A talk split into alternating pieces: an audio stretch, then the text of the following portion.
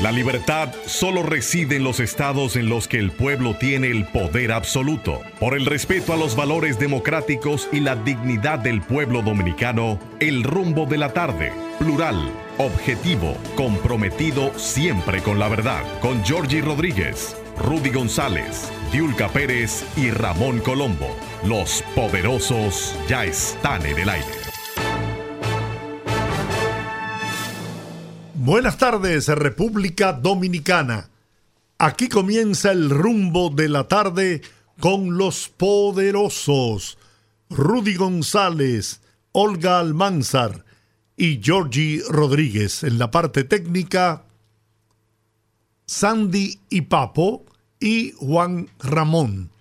Estamos en Rumba 98.5 FM en la capital dominicana y Premium 101.1 FM en Santiago, la ciudad corazón para toda la región del Cibao. Buenas tardes, señor Rudy González. Buenas tardes, don Giorgi. Buenas tardes, Olga. Buenas tardes, Sandy. Em, Juan Ramón, amigos que están con nosotros en esta hora. Qué bueno reencontrarnos como cada tarde aquí a través de 98.5 FM en este su programa El rumbo de la tarde. Eh, una tarde donde ya como que ha bajado un poco la tensión de las lluvias que matizaron toda la semana pasada, pero que ha dejado serios estragos, serios estragos realmente en la parte de lo que se llama el sur profundo, pero también en la parte norte en la parte norte, Santiago Rodríguez, Montecristi, eh, toda esa zona ya bordeando la frontera con Haití. Em, en Haití, por ejemplo, 30 muertos. Van 30 eh, ya. Así es, 30, muertos. Ha provocado la, la, inundaciones. Eh, las inundaciones, las riadas, todo lo que ha estado pasando. Y la verdad es que estábamos en un periodo de sequía anhelábamos por lluvias, pero a veces uno dice, pero mándela al paso, segmentada, no tan deprisa. Pero eh, eh, la verdad es que fíjate lo que resulta de la prevención. En los últimos años en República Dominicana ha, dado muy buen resultado las informaciones y las medidas de prevención previo al paso de huracanes, de eh, vaguadas, de ondas tropicales y la gente ha seguido, en cierto modo, ha seguido las indicaciones que dan las autoridades para evitar así, para evitar así, eh, ser presa, por así decirlo, de los estragos que provocan los desbordes de los ríos y las inundaciones. Muchas comunidades eh, han quedado eh, aisladas sin embargo, no se han reportado víctimas fatales hasta este momento. Se han destruido casas, eh, mm, cosechas, eh, carreteras han sufrido, puentes, pero hasta este momento, gracias a la prevención de las autoridades, presto ahí está el COE, eh, Defensa Civil, las Fuerzas Armadas. Gracias a esto se ha evitado se ha evitado, han actuado y se ha evitado la pérdida de vidas, que es a final de cuentas lo más importante. Ya tenemos eh, eh, lluvias, yo no he visto los reportes que, han, que se han dado en las, últimas horas o en los últimos días finalmente de los niveles de las presas, porque eh, mucha lluvia también hace tanto, no sé si tanto, pero hace también daño como también hace la sequía. O sea, las cosas tienen que ir bastante equilibradas. Pero la verdad es que eh, Meteorología dijo que hay situaciones eh, atmosféricas a todo lo largo de esta semana que comienza, pero que es en niveles mucho más bajos que lo que ocurrió la semana pasada. O sea, que en algunas zonas, en algún momento, se van a producir lluvias también, pero quizás ya no en la intensidad de la semana pasada creo que no tengo, perfecto. eh, estuve viendo que precisamente mantienen 19 provincias en alerta ante pronóstico de aguaceros. Ese es el último informe del Centro de Operaciones de Emergencias, que redujo los niveles de alerta roja en las provincias de Asua e Independencia, o sea, Jimaní, para mantener niveles de alerta en 19 provincias por posibles crecidas de ríos, arroyos y cañadas, así como inundaciones saturadas. Así es. Las provincias que siguen en alerta, pero en, alerta amarilla son Asua, San Juan, Valverde, Santiago, Rodríguez, Dajabón, Puerto Plata, Montecristi, Santiago, Independencia y Barahona.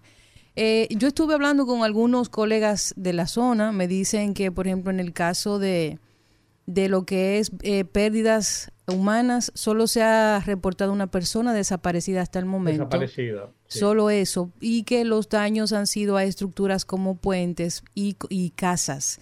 Todavía no se ha hecho un levantamiento. El ministro Paliza estuvo precisamente por la zona haciendo un levantamiento, hizo reuniones con algunos comunitarios en donde estableció que el gobierno de inmediato comenzaría a trabajar en ayuda para la zona pero que debían tener paciencia porque algunas ayudas venían primero, eran más fáciles de trabajar, como el tema de la alimentación y condiciones para que estuvieran en refugios, y que lo que se trataba de infraestructura se llevaba un poquito más de tiempo, pero sí tanto eh, el ministro Paliza como una brigada del Ministerio de Obras Públicas fue a ese sitio, fue a los diferentes lugares, se reunió con los las personas, los comunitarios de la zona y ya comenzaron a hacer el levantamiento para comenzar a distribuir las ayudas del lugar. La verdad es que yo digo que para lo que está pasando en la zona sur, es impresionante que no haya más presencia de esa información en los medios de comunicación.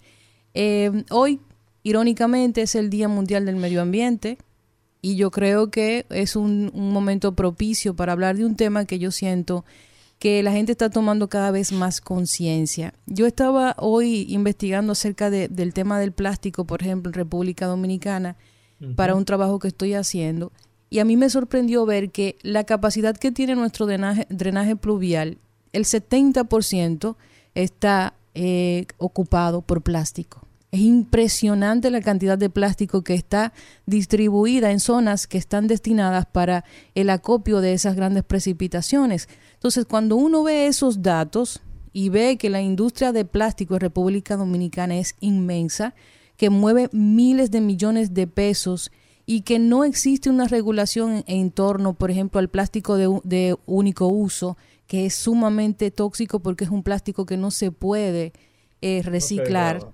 Entonces, tenemos un problema porque nosotros somos un país pequeño que quizás no tiene una incidencia elevada en el tema del cambio climático, emisiones de CO2 y esas cosas, pero sí somos uno de los países que más se ve afectado por numerosas razones. Estamos en la ruta de los huracanes, pasamos medio año en temporada ciclónica, pero también tenemos un problema de densidad poblacional que ha ido creciendo y que esa densidad ya se está comenzando a entrar en crisis en relación a cómo la ciudad responde en torno al tema, por ejemplo, de drenaje de aguas. Entonces, yo creo que es bueno, estamos tomando conciencia sobre el tema. Hoy, precisamente, hubo una actividad en donde se lanzó el Programa Nacional de Reforestación y se estaban estableciendo en, esa actividad pues eh, todas las estrategias que se iban a, a, establecer para el tema de la reforestación. Y yo creo que eso es un paso pero también en el tema específico de los plásticos, el manejo de desechos sólidos, tenemos esta ley que se prácticamente se hizo la ley para básicamente tenerla, porque no se ha comenzado ni siquiera a implementar. Y yo creo que tanto los ayuntamientos, las instituciones afines al problema, la industria de plástico y las empresas que son pioneras en manejo y desecho de, de eh, en manejo de desechos sólidos, que ya hay varias en República Dominicana, yo creo que deben sentarse en la misma mesa y comenzar a planificar qué vamos a hacer con ese problema, porque es algo que nosotros evidenciamos y que su punto culmine fue el 4 de noviembre con lo que pasó aquí. Y creo que es un tema que no podemos comenzar a resolver otro día, sino que debemos comenzar a tratarlo ya mismo. A mí lo que más lo que más me preocupa, digo, además de todo eso que ustedes han planteado, que también tiene su importancia. Pero me preocupa que la madre naturaleza nos llene de agua. Hemos tenido lluvia más que suficiente, ¿no? Para llenar los embalses. Sin embargo, escuché unas declaraciones del director del INDRI, donde dice que aquí hay un déficit enorme en cuanto a la falta de, de presas. Sí. Y que lamentablemente la mayor parte del agua que podemos eh, recibir de la madre naturaleza, pues se va al mar. 60% de la pluviometría nacional va directamente al mar. Eso ha sido ampliamente estudiado, producto precisamente de una deficiencia que tenemos en infraestructura de acopio de agua en un país que tiene alrededor de 119 fuentes acuíferas y en donde tenemos muy pocas presas. Lo curioso de esto es que además de que tenemos pocas presas, somos un país agrícola. Entonces, la poca agua disponible que existe no está eficientizada. Tenemos una cantidad de productos que se riegan por inundación, donde se pierde mucha agua y muy poca conciencia ciudadana sobre la importancia de la misma, a tal punto que yo antes, siendo pequeñita, veía las campañas de, de concientización en relación al agua y es algo que ni siquiera uno ve. Incluso en esta sequía, darle tips a la gente de que las instituciones que están relacionadas con el tema comiencen una campaña para que la gente entienda para que, qué sé yo, hay muchísimas formas de, de uno aprovechar el agua, de más bien de eficientizarla, que eh, metiendo una botella de, de, agua llena de agua en el tanque del inodoro se ahorra más agua, o sea, darle herramientas a las personas porque estuvimos pasando por una sequía estacionaria en donde mucha gente y, y todos los que escuchan el rumbo de la tarde sabe que tenemos oyentes fijos que denunciaban la situación. Entonces, ya que tenemos ese problema, tenemos una, capacidad limitada para acopiar agua, tenemos un problema de conciencia ciudadana, entonces vamos a comenzar a abordar los temas desde ese punto de vista. Aquí tenemos una mesa del agua. Aquí dice, eh, en el año pasado el gobierno liberó unos fondos para, eh, para trabajar específicamente con el tema del agua. Entonces, yo quiero pensar que esa mesa sigue trabajando porque es evidente que uno de los problemas que vamos a tener a corto plazo con este mismo tema del medio ambiente es precisamente el acceso a agua. Y alguien dijo por ahí una vez que las próximas guerras serán por agua. Yo estaba pensando, eh, estaba, estaba tratando de buscar aquí, no recuerdo quién eh, publicó un artículo hace, yo no lo sabe con la pandemia, si es antes o después de la pandemia y cuánto hace, pero hace ya varios meses, eh, donde uno de los planteamientos que hacía precisamente en el entorno del tema agua en República Dominicana es que el agua en República Dominicana, para poder utilizarse como un mecanismo de, de acopio, de, bien, de buen manejo y de todo esto, necesitan realmente las, las presas y necesitan los eh, canales de, de distribución o sea, los canales de riego para poder controlar que no se desborden y las presas principalmente. Y hablaba ese artículo, lo, yo lo encuentro aquí que terminemos el programa, decía que el problema está en que la construcción de las presas forma parte de un gran negocio con recursos del Estado por el volumen que cuesta la construcción de presas. En tierras, en, en, en la tecnología, en los niveles de construcción. Son millonarios los proyectos y entonces eh, se hacen, se le dan a personas generalmente o a grupos empresariales o a constructores realmente eh, muchas veces por razones de amiguismo, razones políticas, eh, en busca de retorno de algunas dádivas de comisiones. y, pago, y pago de favores electorales también. Oh, claro. Entonces, todo esto provoca, está involucrado dentro de lo que, de lo que es ese negocio. Porque uno piensa, lo que ustedes están hablando, Georgie y Olga, uno piensa muy fácilmente, pero ¿y por qué no hacemos las presas?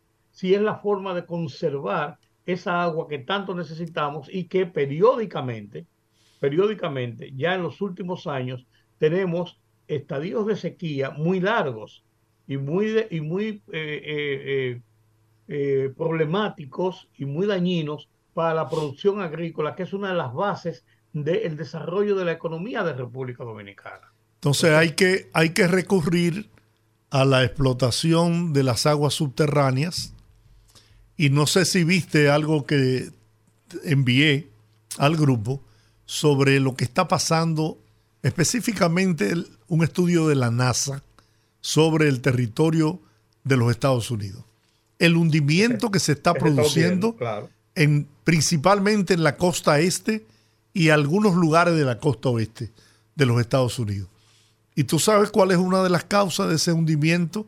Digo, estamos hablando de milímetros, eso se va a tomar años. Sí. Eh, pero, pero yo hace 75 años había, fue que nací y mira dónde estoy. Entonces, eso, uno de los factores que está contribuyendo a ese hundimiento de la Tierra, este, en este caso es, en el mundo, ¿eh? no es solamente Estados Unidos, pero es un estudio de la NASA que lo hace sobre el territorio eh, norteamericano. Es precisamente la explotación de las aguas subterráneas, el extraer el agua del subsuelo para, para la agricultura, para el consumo humano, cuando se producen sequías como las que últimamente hemos vivido, eso está contribuyendo al hundimiento de la, de la tierra. Sí, socavando, socavando las partes de la tierra. Pero además de eso, también la explotación de los, de los hidrocarburos, petróleo, gas natural, todo eso, porque eso sale de las entrañas de la tierra y rompe el equilibrio terrestre. Un planeta como el nuestro, que yo no sé si la escuela se me fue, es aproximadamente un 70% agua, ¿no? Más o menos de un 60 a un 70% de agua. sí. ¿Un? Un 60 y pico por ciento. Bueno. Casi 70% más o menos. Imagínese usted, eh, y no cuidamos la tierra. Además me, me sorprendió también que la construcción, y esto específicamente eh, se refiriéndose a la ciudad de Nueva York, de todos esos rascacielos que hay en la ciudad de Nueva York contribuyen al hundimiento de, esa parte de los Estados Unidos. Y todos los días le meten más. Sí. Y aquí ahora también estamos haciendo torres. Ya, ya no cabemos en, en edificios de cuatro niveles ni en casas individuales. Eso no es negocio.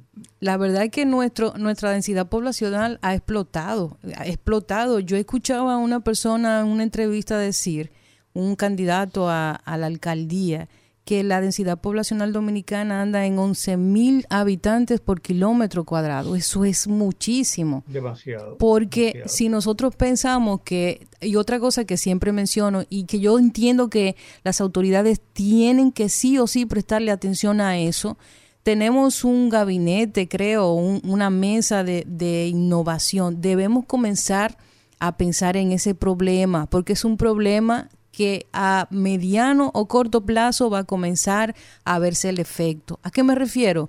Cuando uno revisa la distribución poblacional de la isla de Santo Domingo, el 80% se concentra entre el Gran Santo Domingo y Santiago. En dos o tres provincias. O sea, nosotros tenemos que comenzar a pensar, primero por razones evidentes, esa despoblación de la línea fronteriza, esas, esas provincias que se encuentran más cercanas a la frontera, son prácticamente de denominación dominicana, pero en la realidad el comercio, los habitantes, las actividades diarias están eh, básicamente en un 80% realizadas por nacionales haitianos que viven aquí.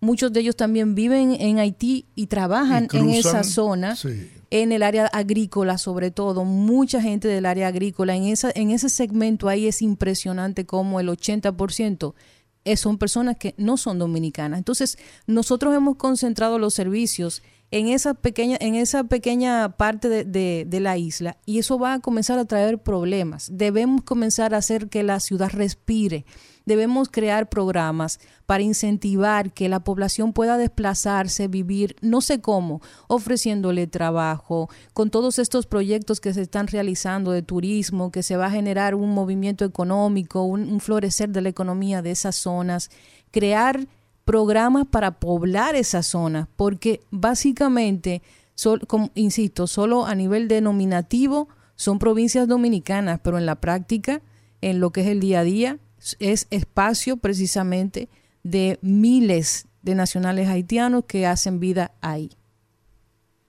Esa es la verdad. Bueno. Esa es la verdad. El, bueno, lo voy a dejar para luego de la pausa. Yo leí hoy un artículo, un reportaje más bien, en el periódico Listín Diario, sobre una joven que me conmovió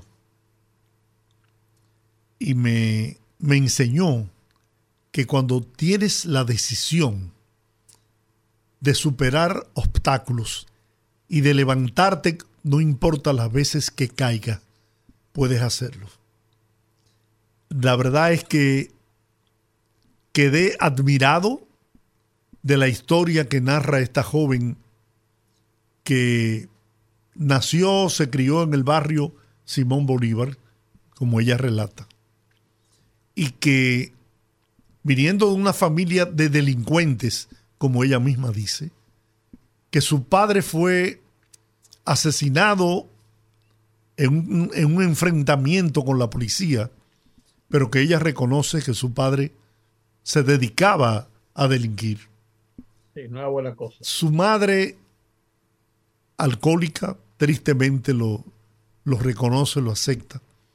Su hermano de 18 años, tras la muerte de su padre, pues cae en las mismas barbaridades y los mismos errores que cometía su padre. Hoy pulga una pena en una de las cárceles del país y ella confiesa que se siente más tranquila a sabiendas que él está preso a que estuviera en las calles, quizás buscándose la muerte como le sucedió a su padre. Y sin que embargo triunfa, es una triunfadora. Que tuvo desde muy pequeñita que dedicarse siendo una jovencita a, a darle soporte a su hermanito, el más pequeño, que una tía fue y, la, y lo socorrió a ella y al más pequeño y se dedicó a estudiar y a formarse y a prepararse, que conseguía pesitos y con eso le daba a una vecina para que los alimentara, le diera la comida. Que la vida le empezó a cambiar a partir de que su tía, que a decir de sus palabras, hermana de su padre, pero gente trabajadora, seria, y cómo esa joven logra convertirse en una profesional y hoy tiene una familia con dos hijos, su, su compañero de vida, su esposo, ha podido ayudar a levantar a su hermano, el más pequeño, está ayudando a su hermana también, que era mayor que ella, que aunque no estudió, pero que decidió coger otro camino también y, ella logró eh, buscarle un trabajo en una banca, creo, de apuesta. Pero esa joven contable hoy día tiene una vida totalmente diferente y es un modelo que debe imitar la juventud dominicana. Aquellos que se amparan en que por el ejemplo que vieron, porque no han tenido oportunidades, si alguien no tuvo oportunidades en la vida fue esa joven, que hoy es una ejecutiva próspera. Si alguien no tuvo oportunidades fue esa joven que vio cómo a través de una persiana la policía en un enfrentamiento con su padre lo abatió y perdió la vida. Y tuvo que soportar incluso el desprecio de sus vecinos y de la gente que, vivía en el barrio porque celebraban la muerte de su padre, porque según sus palabras, ese señor tenía en zozobra el barrio. Salvo una señora vecina a quien ella considera como su madre, le extendió la mano amiga y, y estuvo siempre presta a apoyarlos. Porque, ¿y qué culpa tenían esos muchachos de las actuaciones de su padre. Entonces, caramba, cuando yo leo cosas así, me encuentro cosas así, les confieso que me siento más seguro y más, más confortable de, de ser dominicano y de pertenecer a un sector de los dominicanos que ha luchado, que ha trabajado con fuerza, que ha tenido tropiezos que he caído mil veces y me he sabido levantar. Pero yo veo que no solamente he sido yo, que, no, que tuve la suerte de tener una familia no, no ni siquiera acomodada, pero que podía eh, solventarme los estudios, pero yo no perdí tiempo. Y, y ojalá que eso sea un ejemplo para los jóvenes de este país. Porque el que quiere, puede. El que lo intenta, lo logra. Y como dice mi hijo mayor, cuando se te alinean las estrellas, tú lo puedes conseguir todo. Pero eso es a base de trabajo, de seriedad, de honestidad, de querer superarte. Me siento identificado con esa joven profesional. Que usa una frase muy, muy emblemática. La delincuencia no se hereda. En los barrios hay joyas sin pulir. Así es. Así es. Hay mucha gente que se acomoda. Bueno, yo estoy en el barrio y eso es lo que hay. Eso es lo que hay. No, no. Si no lo hago, me, me busco problemas. Siempre hay una excusa. Y también se da el caso de que hay gente que se sesga, que gente que entiende que si la persona viene de un barrio es incapaz de alcanzar algunos ítems en su vida. Bueno. Y yo lo digo, lo digo con conocimiento de causa porque estábamos hablando precisamente de este mismo tema con Servio Tulio Castaños, a quien invito a que todos vean, vean esta noche a las 8 de la noche. Una excelente conversación. Mañana, perdón, a las 8 una excelente conversación y hablábamos de eso. Yo, y se lo he dicho a ustedes también, yo soy de un barrio de la zona oriental, me crié ahí. De hecho, esta, este oyente que siempre llama Brito fue una persona que estuvo muy de cerca en mi crecimiento, me vio crecer y precisamente uno en el barrio ve lo que sea. Uno ve que los barrios tienen acceso, eh, muchos muchachos, a la droga, a delinquir, a estar en la calle, a hacer cosas. Y llega un momento en donde tú te sientes influenciado por todo eso que está en tu entorno, pero hay algo también, hay casos como el de esa joven que es impresionante ver cómo ella, contra todo pronóstico y todo lo que le rodeaba, ella salió adelante. Pero también hay casos de, de mucha gente en los barrios, buenos padres que se preocupan por sus hijos que en medio de todo eso que aparece también hay muchos ejemplos de los barrios de gente que se levanta a las 4 de la mañana a poner su puesto de parada en la esquina, gente que se levantaba, como era mi caso cuando entré a la universidad, a las 5 de la mañana para caminar dos kilómetros, coger una once, llegar a la UAS y de ahí de la UAS a un trabajo y del trabajo otra vez a la casa a las 11 de la noche. O sea, eso no lo hago yo, ese ejemplo no es mío, ese ejemplo de miles de muchachos de los barrios. Eso se repite. Se repite constantemente. En los barrios hay muchas cosas buenas que resaltar. Lo que pasa también es que en nuestro país el tráfico de influencias tiene un campo ganado muy grande y a veces cuando tú en un currículum te atreves a poner tu origen y tu procedencia, hasta eso te resta para las oportunidades y debemos dejar de pensar de esa forma. Yo me siento sumamente identificada con ese ejemplo. Entiendo que el que esté escuchando esto y sea joven y piense que sea imposible porque está en un barrio, no lo es. El hombre hace su camino. Cada persona tiene la responsabilidad en sus manos y en las acciones y en lo que hace de forjar su propio destino. Si hay un espacio en donde hay confraternidad, solidaridad, identificación, en los barrios. Así es. Claro, El barrio no es malo per se. No, no. per se. Al contrario, el barrio une a la familia, a la gente.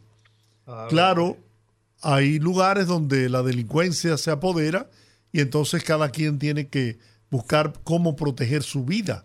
Claro. Pero el barrio es un, espacio fenómeno para cultivar las relaciones entre los seres humanos. Yo yo, miren, yo tengo una historia y me viene ahora a la memoria. de un señor llamado Feliciano, que mi abuela paterna, profesora Antonia Vázquez, fue directora de la Escuela Chile. Y ese... En San Carlos. En San Carlos. ese joven llegó a la escuela como estudiante, ya teniendo cierta edad, creo que 14, 15 años, estaba apenas cursando un tercer año. Y mi abuela le dio la oportunidad como conserje. Cuando él, cuando terminaba sus clases, él no podía ser empleado por la edad, pero ella le ayudaba económicamente para que él pudiera sostenerse y llevar quizás algo a su hogar de comer. Yo vi crecer a ese, a ese señor y de ser un conserje, no, no estoy con esto menospreciando la conserjería, ¿no? Al contrario, no se amilanó. Y no olvido que mi abuela en una ocasión me dijo, tú ves a Feliciano, ese va a llegar a ser un, gran profesional, porque tiene la decisión y la voluntad. Y me lo ponía como ejemplo cuando yo a veces eh, me distraía en los estudios. Me decía, mira, ese no tiene como tú quien le pague la escuela. Sin embargo, mira las notas de ese muchacho.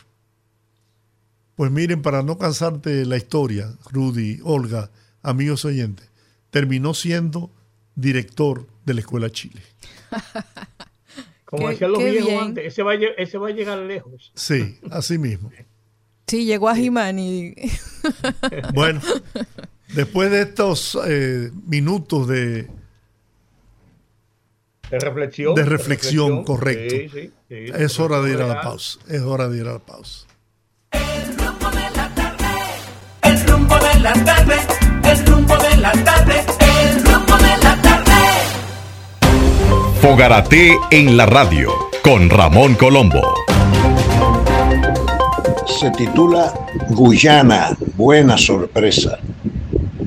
Un hecho verdaderamente extraordinario acaba de producirse en el plano de las relaciones internacionales de la República Dominicana.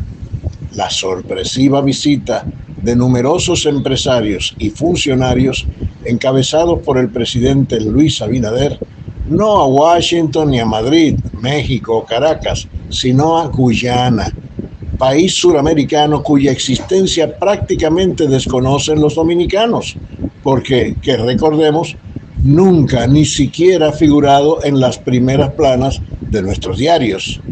Buen invento de Abinader, que nos muestra las excelentes posibilidades de intercambio que tenemos con un país que nos necesita y que necesitamos.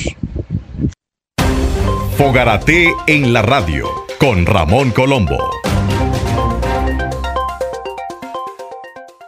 El rumbo de la tarde, el rumbo de la tarde, el rumbo de la tarde. Jarabacoa. Ah. Jarabacoa. Cuando yo sueño con el, con el cielo, sueño con Jarabacoa. Qué bonito. La ciudad de la eterna primavera. Eso era un eslogan que tenía Martínez Gallardo en la estación Radio Radio de su propiedad.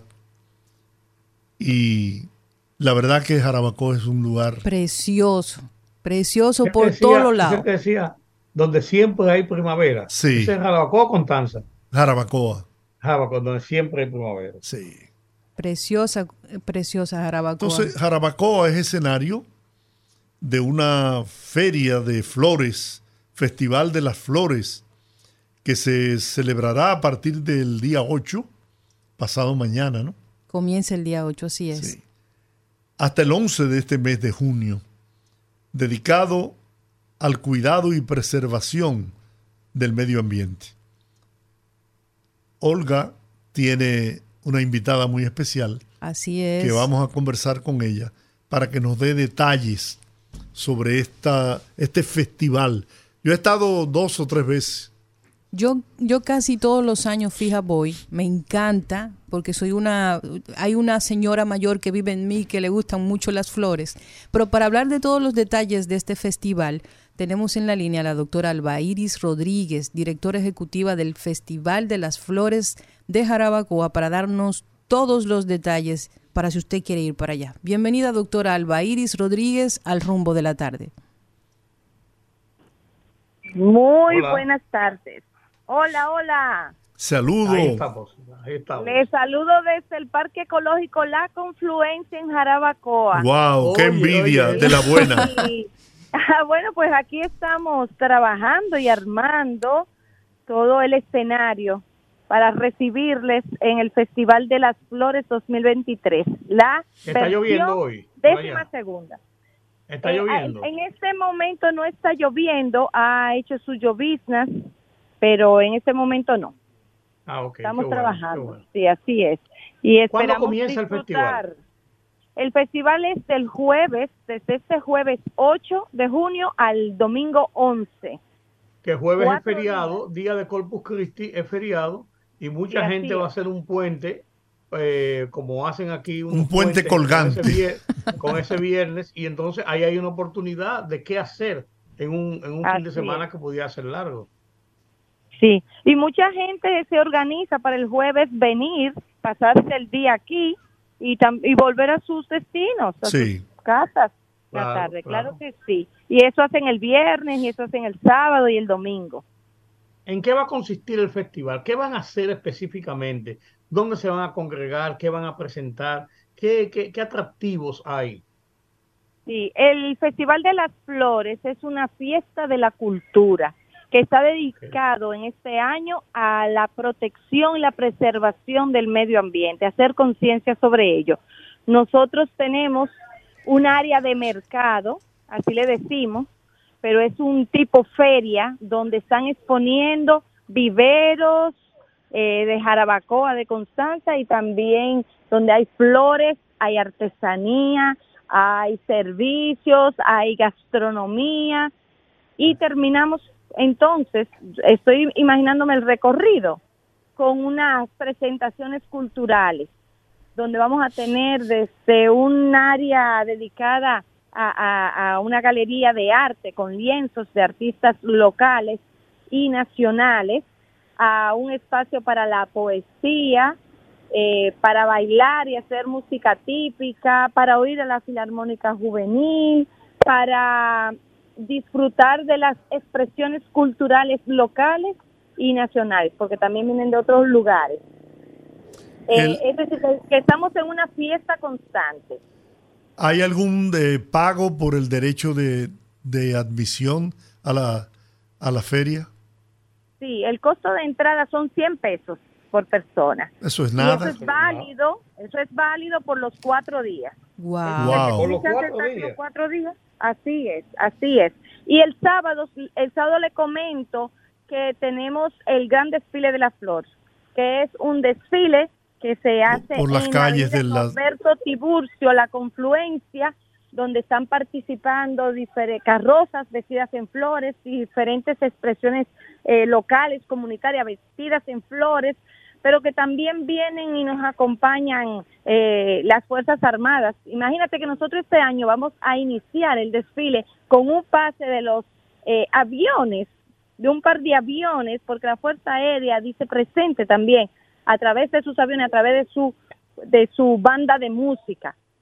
Eso en el aire, dándole inicio aquí en, en el en el en la pasarela, en la vitrina, que es el desfile de la flor, está entonces la caballería montada. Precioso. Esos militares montados en esos caballotes con la bandera dominicana, poniéndonos en alto y elevando el espíritu de todo lo que de los que estemos presenciando el desfile.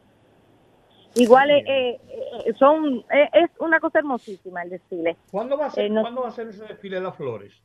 ¿Qué día? Es el, sa- el sábado 10 El sábado, a las sábado. 3 de la tarde. Ok.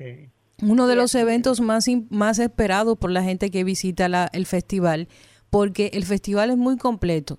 El festival tiene cooking shows, tiene eh, pasarelas de moda, tiene artesanías, tiene actividades para los niños, o sea que si usted quiere irse con la familia completa lo puede hacer porque hay exhibiciones también. Señores, una son muestras de las artesanías locales más hermosas que usted se pueda imaginar. Y yo creo que el gran protagonista de la, del festival es precisamente ese, ese, esa pasarela que se hace con todo ese desfile, con toda esa creatividad, las carrozas, cómo la gente usa toda esta belleza de la naturaleza y de las flores para expresar su creatividad a través de estas carrozas y de todos estos diseños que se realizan. Es un espectáculo precioso el que lo el, que quiera ir. Saben que en esa zona de, de, Jarabacoa hay muchos lugares que son ecoturísticos donde usted puede reservar para ir y, tirarse toda, todo el festival desde que comienza hasta que termina. La verdad es que es una experiencia preciosa. Además, oye, estábamos comentando de cómo inicia el, desfile, pero termina con una cabalgata de mm. grupos de caballos que eh, eh, eh, emocionan a todos. Y tenemos ese mismo día el sábado también una competencia de caballos de paso fino dentro del festival. Pero también hay concursos donde las personas se pueden integrar, concursos de decoración de sombreros y sombrillas decorados con flores caballos decorados en flores también. Y, tenemos el evento de la Copa Floral, que la Copa Dominicana de Arte Floral, que es una competencia de artistas florales que vienen por destacarse y tener el premio número uno. También hay torneos de voleibol, torneos de ajedrez, o sea, hay muchas actividades también que están relacionadas al deporte para aquellas personas que gustan de esos temas también. La verdad es que eh, yo la, festival completo. Es muy completo y muy bonita la experiencia porque toda la comunidad se vuelca a trabajar en, en, ese, en ese evento y la gente que la visita se siente bien porque no, no te aburres, hay mucho que ver, hay mucho que disfrutar y la verdad es que, que es, una, es una experiencia muy bonita que yo se la recomiendo a cualquiera. Sobre todo el escenario de Jarabacoa, el municipio de Jarabacoa, que ha experimentado un crecimiento eh, impensable. Jarabacoa es... Nino Bravo cantaba una canción que decía, cuando Dios hizo el Edén, pensó, en América. pensó en América. Pero yo creo que Nino Bravo no sabía que existía Jarabacoa. Así mismo Mire, y, y, este escenario donde se celebra el festival, que es en la confluencia del río Yaqui y el río Jimenoa, ¿eh? Adornado con los árboles, con el frescor, con su sombra, con el aroma de las flores, con la energía y el color de, toda esta naturaleza. Es una cosa maravillosa. Es un alimento para el espíritu y para el disfrute de todos los que vienen a Jarabacoa a celebrar el Festival de las Flores. Y si quiere escaparse también y tirarse para Manabao y ver los ríos de agua fría, si, no le gusta el agua fría no vaya, pero si usted quiere tirarse el río de Manabao, miren, es una chulería. Usted se, se, se, visita toda esa zona de Manabao y recorre todas esas montañas. Usted siente como que no está aquí en el país, como que usted está en Suiza por ahí o, en Holanda. O se va al salto de Jimenoa. al salto Jimenoa. Eso sí que si usted se marea fácil, no vaya, porque entonces ahí hay unas escaleras que son colgantes, que si usted es miedoso, lo mire para abajo, no, invente. Pero si me quiero... Intenté hace unos años hacerlo por ahí, me tuvieron que bajar en Parihuela. Ah, con una yagua, me acuerdo yo, con una yagua, se acostaba en una yagua como, como cinco tipos. como Ah, así era que lo hacíamos antes. ¿eh? Ahora, ahora tenemos aquí en el festival una ruta de zipline o canopy, ah, donde también la gente se puede eh, disfrutar de la aventura, porque estamos en el destino número uno de aventura y de montaña de la República Dominicana y del Caribe. Sí, señor. Mira qué bien, Y debo decir que en esa zona, por ejemplo, de donde está la estación de medio ambiente y donde se cobra la entrada para ir al salto, y, también en, el área de la confluencia. Eso está, señores, muy cambiado. El Ministerio de Turismo hizo ahí unas isletas hermosísimas, puso eso muy organizadito, hay parqueo, hay juegos infantiles permanentes y en el área de donde está el salto. Eh, hay una ambulancia que incluso cuando yo fui la última vez había una persona que se había puesto como un poquito mala por el calor y ya eso de Don Rudy, ya eso de la de, de la yagua ya eso no funciona. Ahora es un equipo de rescate profesional que fue y buscó a esa persona y lo bajó de ahí. Así que ya no se preocupe por eso. ¿Quiénes están patrocinando este año la feria? Siempre es importante saber qué, qué instituciones están detrás de esta iniciativa. Claro que sí, está el Ministerio Administrativo de la Presidencia, el Ministerio de Medio Ambiente, el FEDA, los Fondos Especiales para Desarrollo Agropecuario. Están también empresas privadas como es el Grupo RICA, Cementos Cibao, el Banco Popular, el Banco de Reserva, todos haciendo aportes y participando de esta fiesta de las flores. Ahí vamos a poder ver los logos de estas empresas hechos en flores, que son también un espectáculo. Muy hermoso. Vamos y también, claro, hay colaboración local. Eh, el festival definitivamente es una de, esa, de esos proyectos público-privados que cuenta con, con el, el, apoyo de estas empresas, pero también del pueblo de Jarabacoa, de sus autoridades, del Ayuntamiento Municipal de Jarabacoa y del empresariado local. Y el senador de La Vega. Eh, claro, también, también. Que se, que se manifieste, que le de Jarabacoa. sí, eh, Jarabacoa precisamente. Sí. Vamos a, vamos a recordar entonces los días, desde cuándo comienza y el lugar para que la gente que quiera eh, que les repitan esos datitos para que lo anote ahí y un número de teléfono para conseguir más información. Bueno, les esperamos con los brazos abiertos del jueves 8 de junio, es decir, este jueves hasta el domingo, empezando nueve y media de la tarde hasta las 10 de la noche cada día. Estamos eh, esperándoles en el Festival de las Flores, que tiene como lema este año, en Jarabacoa florece la vida. Así que nuestra invitación, eh, nos pueden seguir en Instagram, ahí está toda la información posteada arroba Festival de las Flores o, o en la página web también, eh, festivaldelasflores.com. Bueno, excelente. Le damos las gracias a la doctora Albairis Rodríguez, directora ejecutiva del Festival de las Flores de Jarabacoa, por traernos estas bonitas noticias y además desearles mucho éxito en esta actividad. Muchísimas gracias a usted por darnos la oportunidad de saludar al país y hacer esta invitación. Un fuerte abrazo. Muy bien, bueno. Ahí estaremos en Jarabacoa. Ah, yo voy para allá, Y yo también. Yo lo, pregunté por la gastronomía porque eso es, eso es, eso es, no, eso es. a mí, usted no puede estar en eso. Causarme, una tormenta mental. Esa era mi primera pregunta, pero como que me dio vergüenza. Señores, yo no lo, yo no lo hice para no mortificarme. Ya usted no puede estar en eso, don Rudy, eh. ya usted no puede estar preguntando por gastronomía. Una pizza, una pizza de costilla de cerdo a la barbecue que venden en Jarabagoa, que yo no sé quién se inventó eso, pero de costilla de cerdo. a la barbecue, pero una cosa, sí, un, un ataque cardíaco en un plato. Y la longaniza de Jarabacoa es de primera. Bueno, yo no soy muy de, de, esa, de esa liga. Oye, ¿para qué yo hablé? Abusadores. Siga comiéndose su sopita y no se ponga ese desarreglo. Y yo, y yo te digo, yo he estado en dos o tres restaurantes que venden arroz y habichuelas. Y las habichuelas guisadas en esos lugares.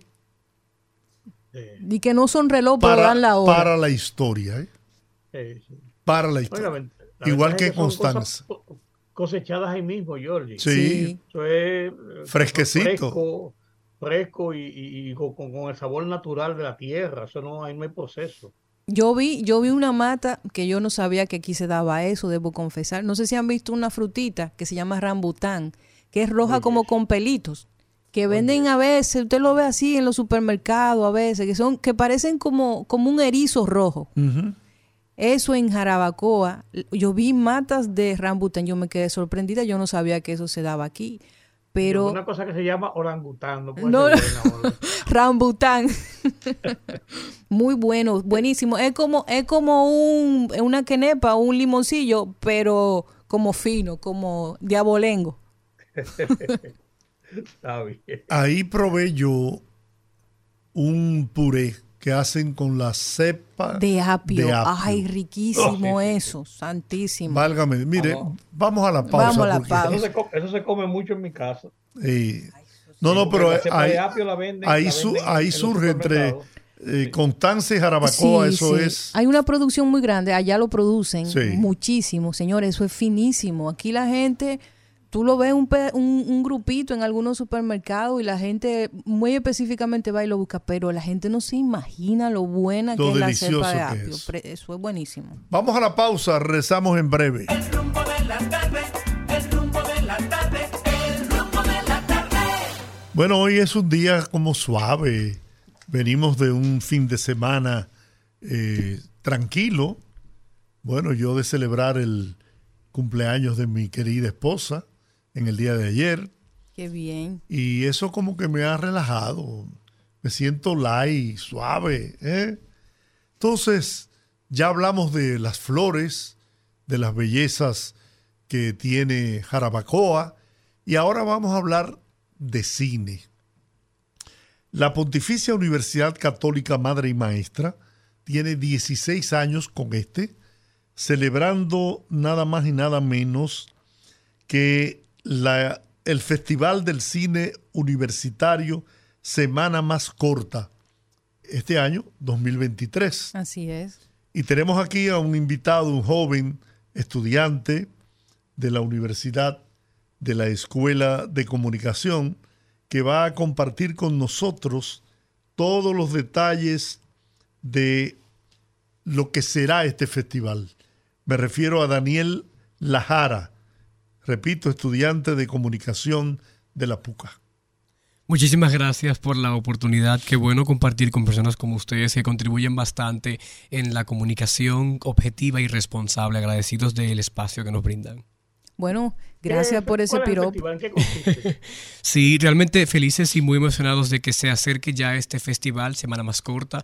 16 años haciendo historia y funciona como un espacio de participación para los que estudiamos en la Pucamaima, de poder demostrar el talento que tenemos y de qué estamos hechos. Y en esta ocasión, con el lema Cine Verde y Humano, tocando la parte más sensible que es respetando el medio ambiente, los recursos naturales y también el mundo en el que vivimos, la naturaleza y es algo que en esta ocasión nosotros tenemos como norte de concienciar a la sociedad sobre el medio ambiente y también sobre el respeto en el mundo en el que vivimos y cómo podemos avanzar y tener una vida sostenible y ecoamigable. ¿Cuáles son los detalles eh, que se van a, a, presentar? O sea, los cortos que se van a presentar, qué días se van a presentar, más o menos si tienes el dato de cuántos cortos están participando y, por ejemplo, el tema también de el jurado y en qué categorías, si puede ser documental, si puede ser eh, campaña publicitaria, cortometraje. Correcto, Hasta actualmente se está trabajando el departamento de comunicación donde está la, la, querida directora Ana Bélgica. Guichardo, justamente en el levantamiento de los que van a participar en, en, la semana más corta presentando sus audiovisuales. Ahora bien, están diferentes categorías como mejor dirección, mejor guion, también la parte actoral va a ser reconocida. Y la ventaja es que los que mejores queden o sean proyectados y cumplan con todos los requisitos que el cuerpo de jurado, que tampoco esa información está siendo publicada por asuntos de, de, mantener quizás la confidencialidad y evitar ciertas situaciones que a veces se dan en otros espacios y que nunca se puede dar en la Pucamaima, pues entonces eso se está trabajando así, que es algo que todos nosotros aplaudimos, también los que somos parte del SECOM, que es el Comité de Estudiantes de Comunicación, y pues lo que ganen los principales lugares, esas proyecciones serán colocadas en Caribbean Cinema.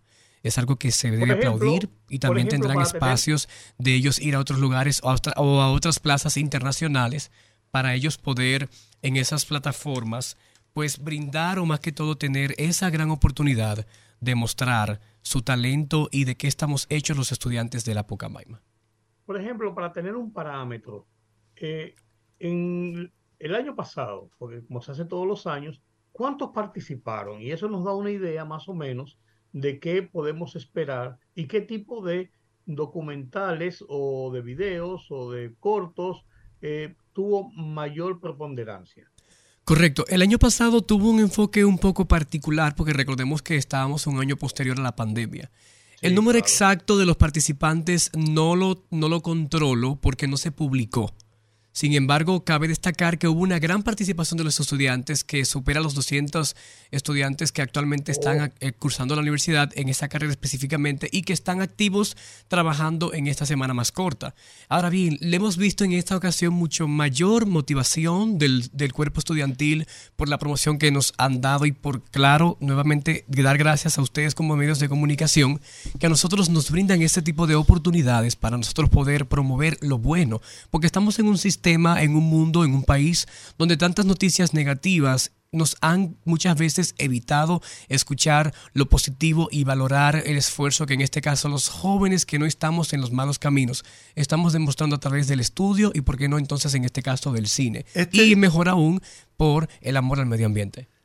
¿Solamente participan estudiantes de la Pucamaima? No, están, en esta ocasión también invitamos a los de UNIBE, a los de las universidades que tienen la carrera eh, actualmente cursando eh, la carrera en sí del cine, porque es, hay que expandir, hay que abrir la oportunidad para que otros sean parte de este proceso. Y yo creo que esta particularidad es algo que a nosotros nos permite ser la diferencia. Porque antes, por ejemplo, yo recuerdo que, que eran solamente estudiantes de la Pucamaima, pero ahora entonces aquel que no está puede participar y como es una plataforma de demostrar el potencial que tenemos, no solamente los del Pucamaima, sino también de otras universidades, pues ¿por qué no darles el espacio de que ellos vengan y demuestren y también que tengan esa garantía de ellos eh, enseñar lo, lo que han logrado y es mucho el esfuerzo, aquí lo digo de manera ya como estudiante, el de crear un contenido, de crear una idea auténtica del copyright, manejarlo, de ser espontáneo, de ser muy responsable y de ser muy objetivo. Entonces cuando tú ves estudiantes que muestran eso también de otras altas casas de estudio, te permite a ti confirmar de que verdaderamente no es un asunto de, de ser los únicos, sino de que abrimos las puertas, vengan y demuestren también de que ustedes están hechos. ¿Tiene futuro ¿Por qué? El cine dominicano? Sí, y creo que la ley de cine nos brinda la oportunidad, aun con sus faltas, porque no es perfecta, pero tampoco es una ley con la que no se pueda trabajar, que nos brinda a nosotros como nuevos talentos un espacio en la mesa para poder ser parte y demostrar ese tipo de, de- de capacidades, de preparación, de formación. Yo invito a eso, eh, a la- al acceso a la formación, a la inclusión en las charlas, conferencias que ofrecen tanto la Pucamaima como otras plataformas o espacios que tienen que ver con la carrera del cine o con el cine per se, porque no sabemos de qué vamos a vivir. Aplaudimos a Soy Saldaña, al mismo José María Cabral, quien va a participar con nosotros, Judith Rodríguez, que es egresada de la Pucamaima también, y otros más con mucho talento y potencial. Entonces, no todo está perdido y eso te confirma o les confirma a todos los que nos están es- escuchando y viendo, de que de verdad es, aunque tengamos muchas deficiencias, tenemos algo con lo que se puede trabajar y avanzar. En el ¿Por qué caso, por ejemplo, la de las personas que quieran disfrutar, ¿Perdón? Ah, no, le preguntaba. Sí, lo- lo escucho. está bien. Que por qué Adelante. ¿por, qué, por qué se llama la semana más corta? La semana es más la- co- Es que nada más trabajan dos horas. No, al contrario, permítame decirle que aún así se mezclan los parciales, se mezclan los trabajos que a veces los maestros en su espontaneidad nos, nos indican hacer en ciertos momentos y en esta ocasión está también mezclado la producción y no es sencillo. Ahora bien, semana más corta es porque son cortometrajes, primero, y segundo, porque es toda una semana. Entonces se le ha dado un nombre un poco particular, un poco auténtico y autónomo de la Pucamaima. Y qué buena pregunta que usted nos hace, porque pocos la han hecho. Creo que es el primero que nos No, la lo, hace. que pasa, lo que pasa es que yo soy padre de un estudiante de esa carrera y yo siempre me he preguntado por qué semana más corta, por Dios. Pero qué bien, qué bien. Y yo sé que usted está seguro y va a confirmar lo que voy a decir o a corroborarlo, de que tiene un hijo que va a salir preparado al 100%, no solamente en el cine, sino- también en la locución, en la maestría de ceremonias y en la proyección y, y el manejo en los medios de comunicación, tanto frente como detrás de las cámaras. Eso es correcto. Pues mira, eso que tú decías de abrir las oportunidades a otras universidades que participen es muy importante y yo siempre lo he visto con, como trascendente porque eso le permite medirse, aunque no sea el propósito, medirse con que también hay otros en otros espacios que están en- eh, buscando lo mismo y eso eh, eh, establece un, como un rigor de competencia que aunque no sea el propósito, a uno le sirve para uno tratar de ser mejor y dar más por uno mismo. Efectivamente, y contamos siempre con el apoyo constante y persistente de los maestros que nos acompañan, el cuerpo de profesores o de docentes en la Pucamaima siempre nos brindan siempre esa asesoría, ese acompañamiento y eso se valora porque a veces como jóvenes o casi siempre queremos un espacio para participar y demostrar nuestras capacidades. Sin embargo, necesitamos la experiencia porque ustedes conocen el campo, conocen ya las diversas ambigüedades, las circunstancias difíciles que hay que enfrentar, el mercado por encima de todo que es muy complejo. A veces hay un monopolio que es muy difícil entrar, pero no es imposible porque aquel que nace con propósito y aquel que tiene un llamado de parte de Dios y cuenta con su gracia y con su misericordia, también tiene esa oportunidad de decir aquí estoy y voy a luchar al 100% para ser parte de algo. Y eso es la semana más corta, una oportunidad a todo el que esté escuchando y viendo para que se sume, para que participe, para que vaya, se tome fotografías, nos siga en las redes sociales como Exprésate Pucamaima, también a la Pucamaima, específicamente el perfil oficial de la universidad, porque no solamente es la comunicación, es también demostrar que amamos el cine, que respetamos el medio ambiente y que somos un grupo de jóvenes que no estamos en las esquinas perdiendo el tiempo. ¿Qué te ¿En qué área de la apasiona? universidad se, re- se- perdón, Giorgio, ¿en qué área, para yo te voy a cerrar, en qué área de la universidad se desarrolla esta semana más corta? Sí, Porque se desarrolla- Tiene, tiene varios edificios y tiene varias áreas. Sí, estará específicamente en el edificio A. A1. A1 de la Pucamaima porque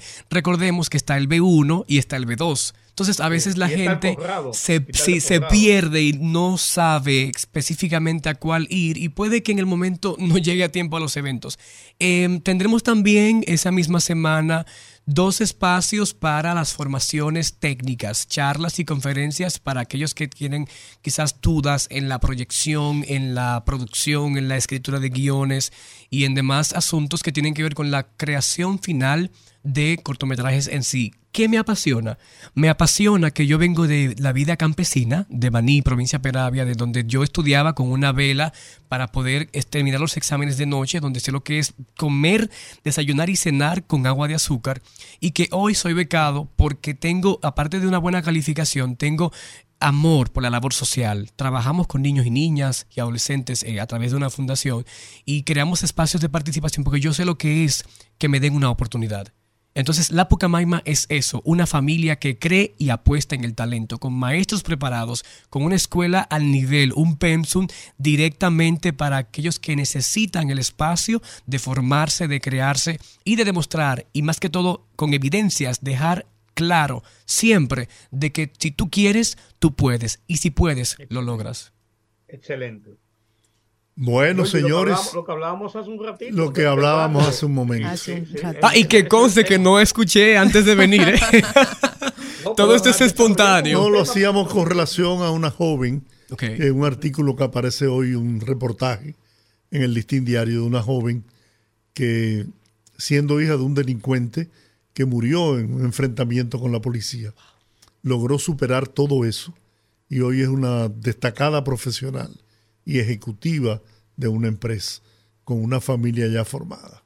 Es que no todo está perdido. La Pontificia Universidad Católica Madre y Maestra, especialmente en este caso, son 16 años que celebramos y la gente a veces dice, wow, 16 años, qué bueno, pero no ve quizás o no ha vivido o experimentado el esfuerzo y el sacrificio que todos los que formamos parte de los comités y de las diversas áreas, pues empeñamos todo el día. Yo, por ejemplo, antes de venir, tuve una situación familiar que me impedía llegar y Dios, como es propósito que estemos aquí, pues aquí me encuentro. Y dije en el grupo, yo sí podré porque resolví.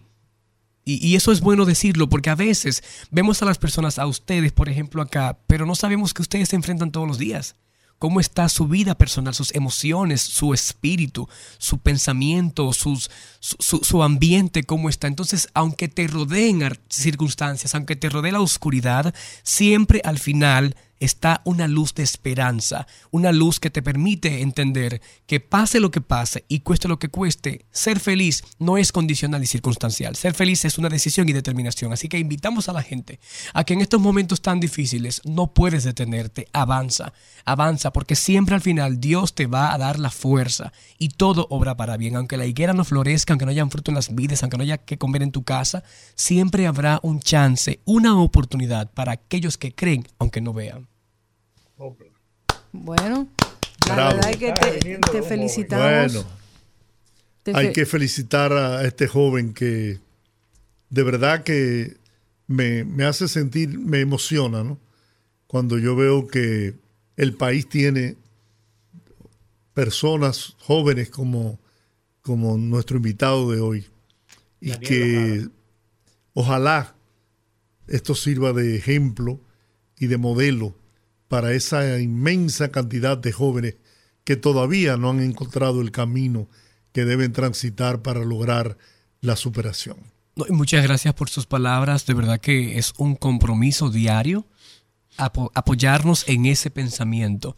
Por eso estamos aquí y le recordamos a la gente del 12 al 16 de junio en el edificio A1 de la Pucamaima, recinto Santo Tomás de Aquino, la semana más corta. En Exprésate Pucamaima está el enlace para usted inscribirse a los demás cursos, charlas y talleres con toda la información general de la hora, el aula y, todo, y todos los detalles. También para que usted se inscriba y envíe su información para que sea parte de este festival. No se quede no se quede, porque esto es una gran oportunidad de nosotros demostrar como generación de que no todo está perdido. Y eso es la Pucamaima, un espacio de demostración del talento genuino y auténtico y del respeto al trabajo de calidad. Muy bien.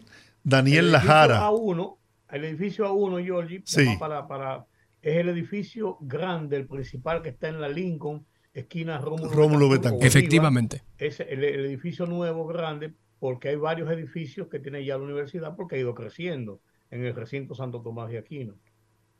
Muy bien, bueno, Daniel Lajara, estudiante de la Escuela de Comunicación de la PUCA, como todo el mundo la conoce, la PUCA Maima, Pontificia Universidad Católica Madre y Maestra.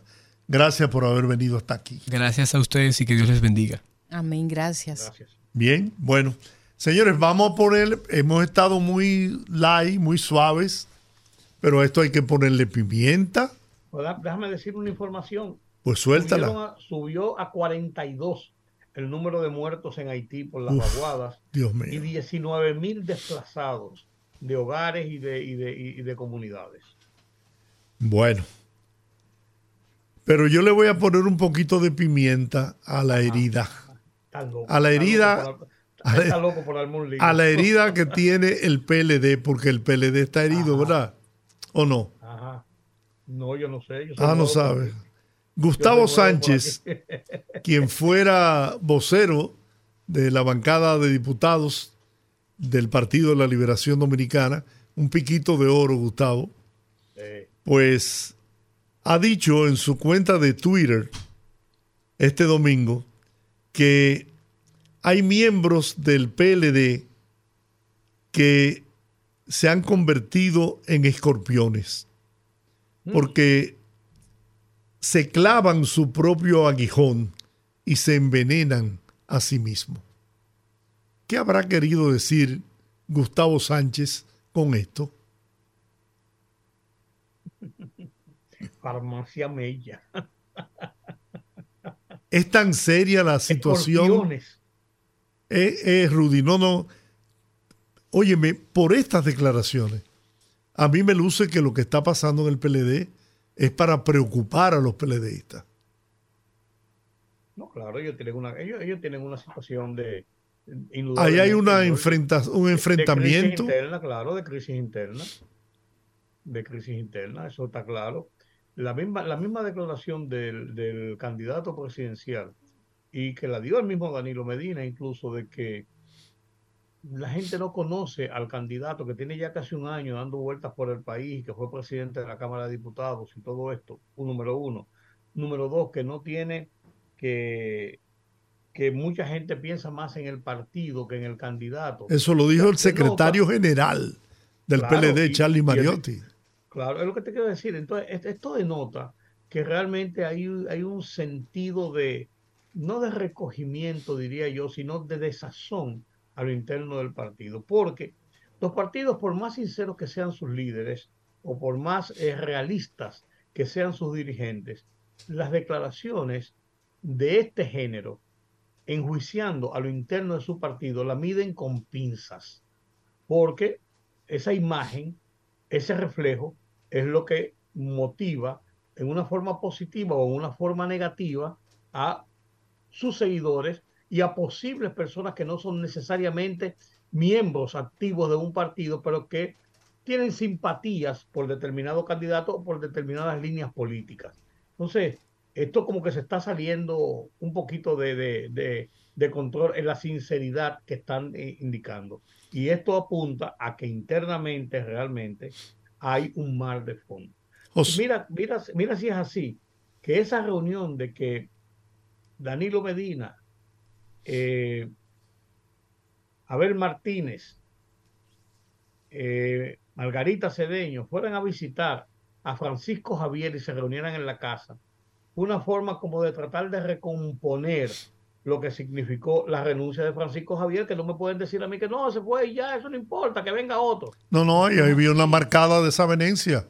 Claro, eso no es así, eso te indica a ti que están tratando de mandar un mensaje diferente al mensaje que espontáneamente las cosas han ido derivando.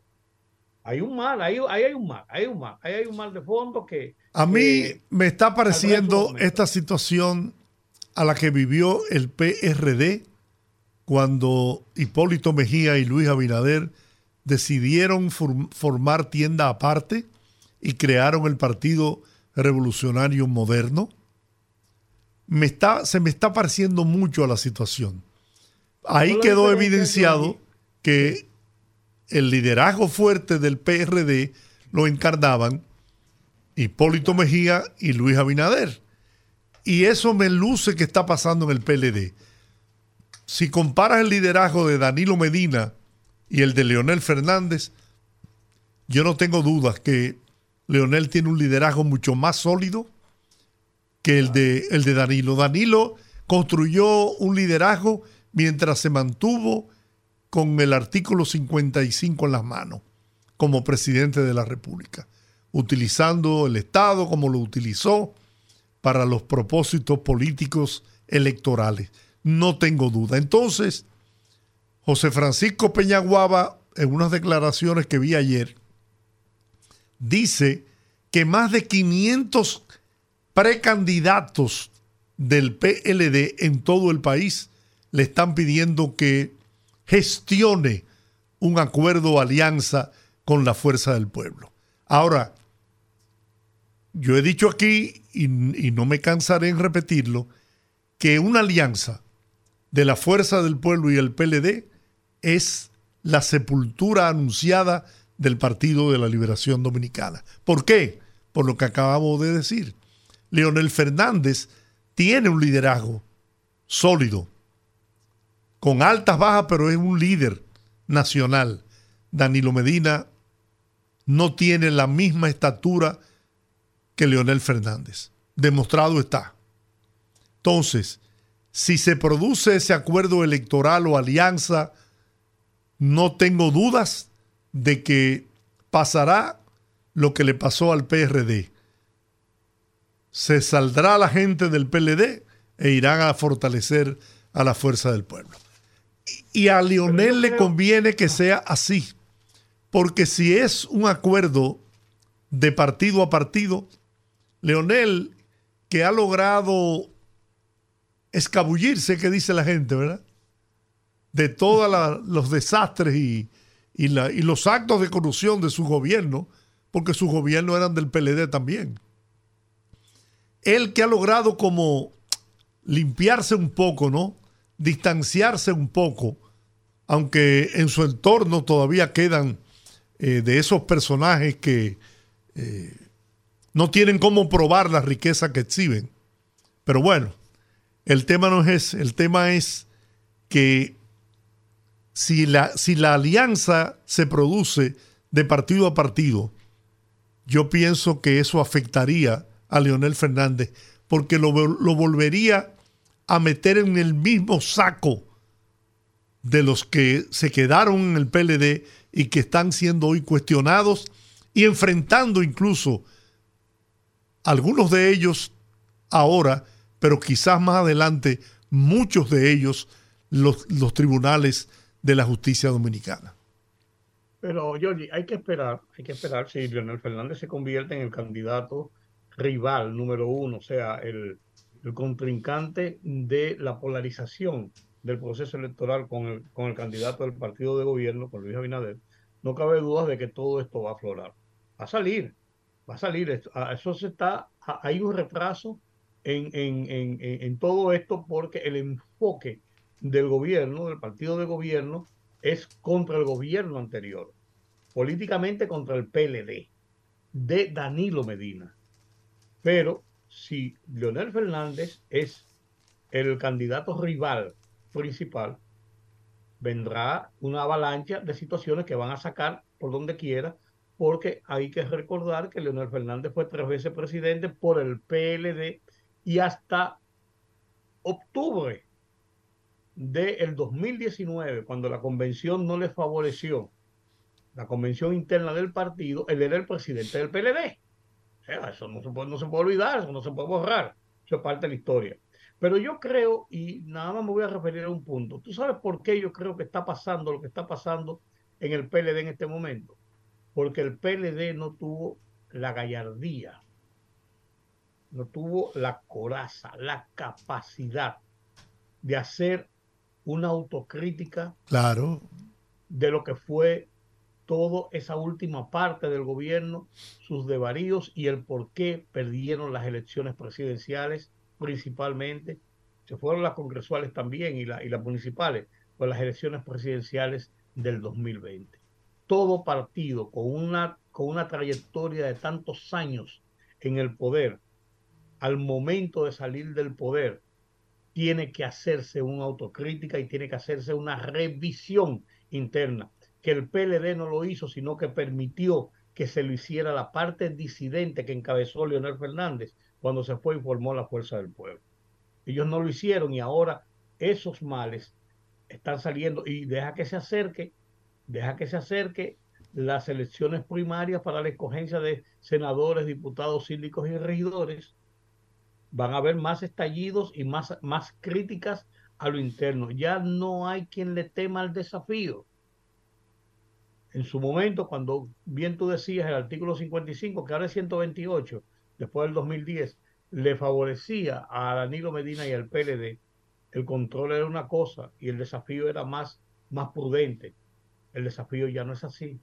El desafío es un, un desafío Y yo- abierto de personas que creen en política y quieren hacer política a lo interno de ese partido. Y yo insisto en que a Leonel lo que le conviene es que se produzca ese éxodo de los militantes, dirigentes medios del PLD hacia su partido y no concertar una alianza electoral con el PLD. Porque ahí estaría cargando con todo el lastre que tiene ese PLD que no ha sabido renovarse teniendo jóvenes valiosos ahí, caras nuevas que pudieron haber perfectamente estructurado un, un nuevo partido de la liberación dominicana. Pero como decía el expresidente español eh, González, aquí cada vez que él venía decía, pero aquí los, aquí los líderes no cambian, aquí pierden elecciones, pierden elecciones y siguen siendo los cabezas y líderes de los partidos políticos. Entonces, si Lionel logra Porque no- eso, Porque no hay autocrítica, Georgie. no hay No autocrítica. hay, no, no, ellos no, no, se, no, no se renuevan. Ahora, si Ah, claro, carga con, con el lastre de una alianza con el PLD, yo sostengo la teoría de que eso beneficia más a Luis Abinader. ¿Por qué? Porque es muy fresca. ¿Por qué, por qué este pueblo? Porque no fue el, el PRM el que llevó a Luis Abinader a la presidencia. Fue la gran mayoría del pueblo dominicano. Gente sin partido, gente de la sociedad civil y los PRMistas también. Estaba alto el PLD. Porque el hartazgo del PLD estaba presente. Los abusos que se cometieron, los excesos que se cometieron, llevaron a este pueblo a hartarse, a, a- a- a no querer saber más del PLD y por eso lo sacaron de la forma en que lo sacaron. No valió el uso abusivo de los recursos del Estado, no valió eso. Fueron expulsados del poder por el pueblo dominicano. Entonces, si repiten esa fórmula del 20, el PLD en alianza con Leonel Fernández, pues la gente yo pienso que va a decir, pero ¿cómo? A volver a lo mismo que nosotros repudiamos y rechazamos. Por eso yo insisto, yo insisto en que a, lo que más le conviene a, al PRM y a Luis Abinader es que haya un tripartidismo. Eh, no es que haya un tripartidismo, sino que hay una alianza entre ellos. Porque si hay un tripartidismo, la, la decisión de una segunda vuelta podría ser más factible que si hubiese solamente una polarización entre dos. Así es. Esa, esa, esa es, mi, esa, esa, es mi visión. yo, yo pienso... Los días están caminando. Vamos a ver, Olga. No, yo pienso que en el PLD lavan su trapito en casa y que en realidad la crisis que uno evidencia, que tiene una orejita en los medios de comunicación, es mucho más compleja y profunda a lo interno del PLD.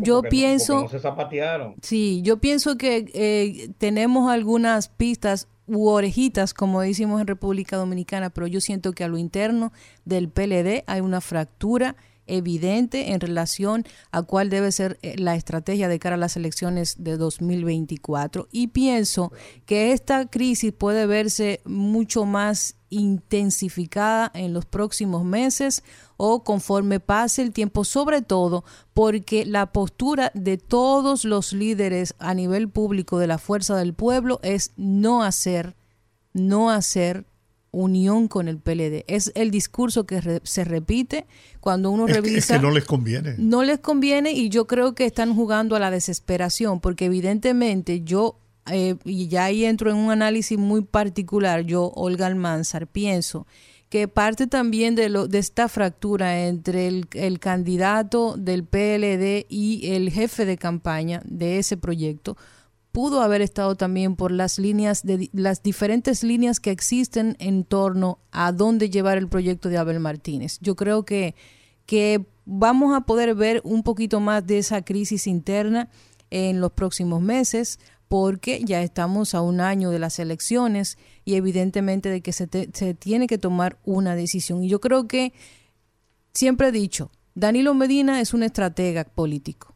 Leonel Fernández es el carismático en las veces que, Danilo Medina actuó de manera no estratégica y se llevó a nivel personal, cometió errores que le han costado caro al PLD. Y a él. Y a él. Entonces, vamos a ver cuál será la decisión, si van a ir por una decisión de estrategia o se va a mantener este conflicto que básicamente ha sido el génesis de la de, de este esta ruptura del PLD ha sido precisamente ese tema político entre Leonel y Danilo llevado a un espacio personal. Ahora hay otro aspecto también. No es lo mismo tú ser jefe de campaña de un proyecto con Leonel o con el mismo Danilo y con todos los recursos disponibles en tus manos que ser jefe de campaña de Abel Martínez que le reconozco haber sido o, o ser un muy buen alcalde de la ciudad de Santiago, pero que perfil presidencial no tiene. Yo tampoco pienso que tenga perfil presidencial y creo que le falta todavía construir mucho el proyecto que quizás él quiere tener de, de cara a las elecciones, porque yo siento que no tiene ni el carisma político, le falta todavía madurez, también madurez política, y siento también que debe construir un discurso que debe establecer... El monotemático. Sí, debe establecer, porque el tema haitiano es un tema sumamente fácil para explotar a nivel político. Todo el mundo sabe en, marketing político que el tema haitiano es lo único que unifica el criterio dominicano en torno a un tema.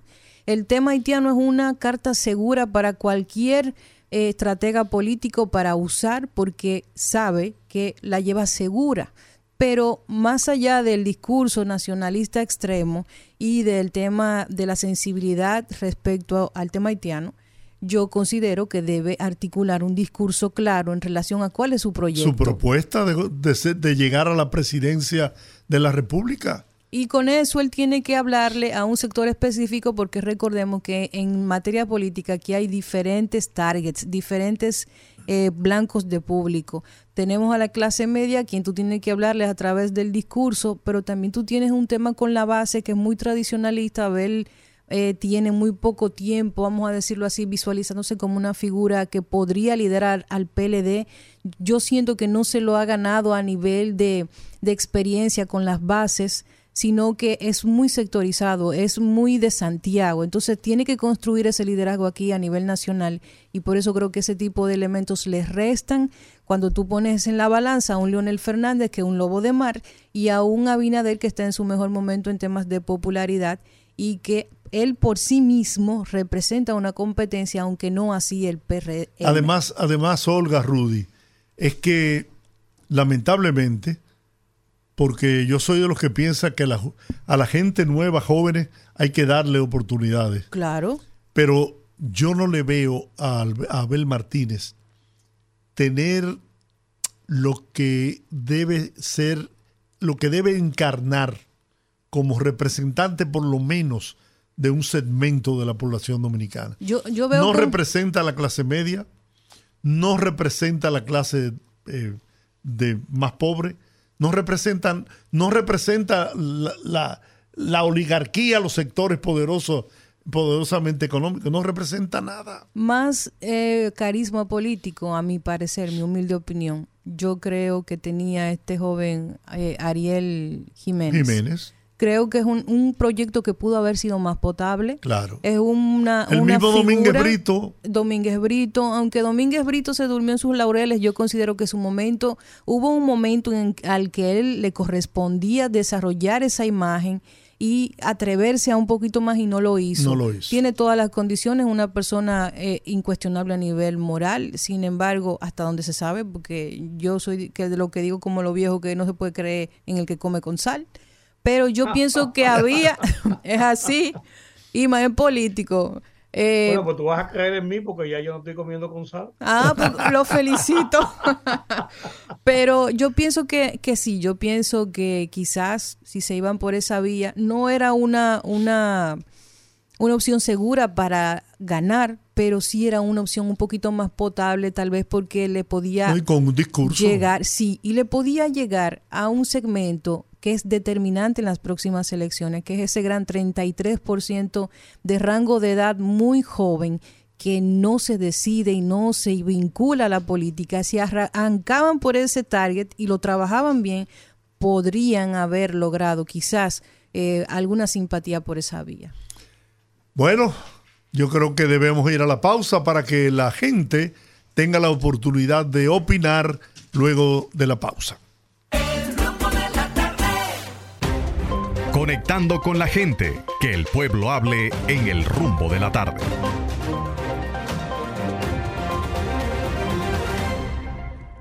Abrimos los teléfonos 809-682-9850. Repito, 809-682-9850. Las internacionales sin cargos en el 1-833-380-0062. Buenas. Buenas Buenas tardes. tardes, don Giorgi. Sí. Olga, habla, habla Teodoro. adelante, don Teodoro. Tuve la suerte de la primera llamada. Dele. Sinceramente, yo no creo que las circunstancias han cambiado aquí para que este pueblo vuelva a votar por el PLD. Y cuando hablo del PLD también es lo mismo de eh, Leonel Fernández. Muy bien. Sinceramente, como lo de, go- de gobernaron ellos, no creo que este pueblo va- se va a volver a equivocar. Muy bien. Muchísimas gracias. Gracias a ti. Buenas tardes. Buenas. Buenas tardes, Hola, ¿cómo estás? todo bien, Georgie. Saludos, Rudy. Y a esa poderosa que cuando habla se le siente el peso y la seriedad, porque habla de una forma contundente. Sí, señor. Olga, Olga. Fíjese bien, yo decía hace años en un programa que Hipólito en el 12, de ser el voto del jurado, se curó en el 12. Él explicó en un programa Acércate al teléfono que te, te estamos escuchando mal. Sí. Hipólito, ¿me oyen ahí? Sí, ahora sí. Hipólito, eh, en un programa que estuvo en Revista 110, dijo que él no perdió la elección en el 12, que él vio que iba a haber un derramamiento de sangre y para evitar eso, fue, se vio. Y él dijo algo. Dijo que la Fundación Global repitió varias veces, es un fraude. ¿De dónde este señor sacó tantos millones para hacer esa fundación?